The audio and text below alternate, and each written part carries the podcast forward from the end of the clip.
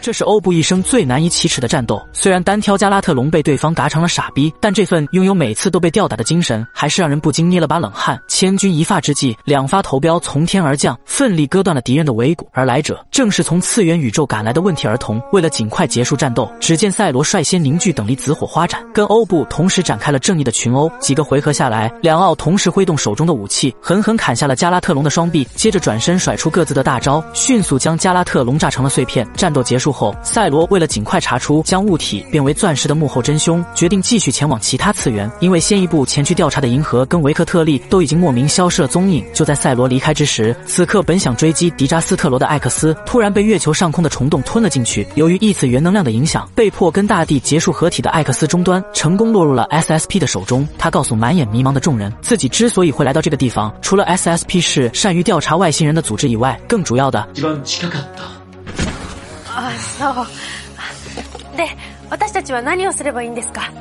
接着，艾克斯描绘出大地的画像，让众人帮忙前去寻找。不料这时，有几名身形怪异的人类突然伸手抢夺艾克斯终端。虽然奥特之救全力阻止，但面对宇宙中的外星生物，众人根本不是他们的对手。紧要关头，发现有人在光天化日之下调戏良家妇女的红凯，迅速凭借出色的格斗技巧，将四周的外星人尽数打败。接着，红凯在得知艾克斯的遭遇以后，决定让 SSP 成员找出大地的具体位置。可没想到的是，别墅的开门者竟是阔别已久的加古拉。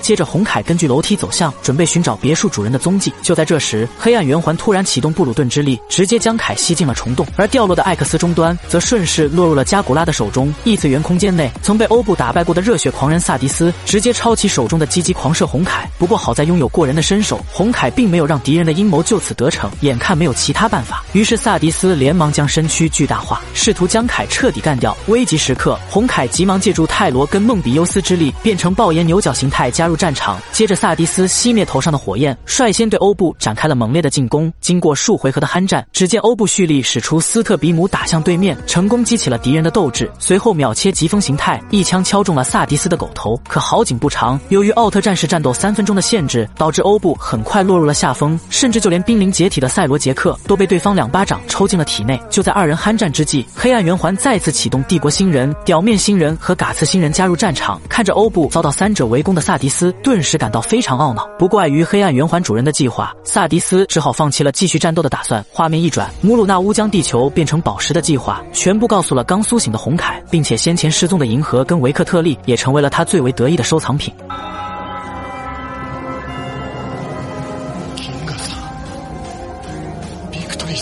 好了，就到这里，关注我，带你速看更多奥特曼。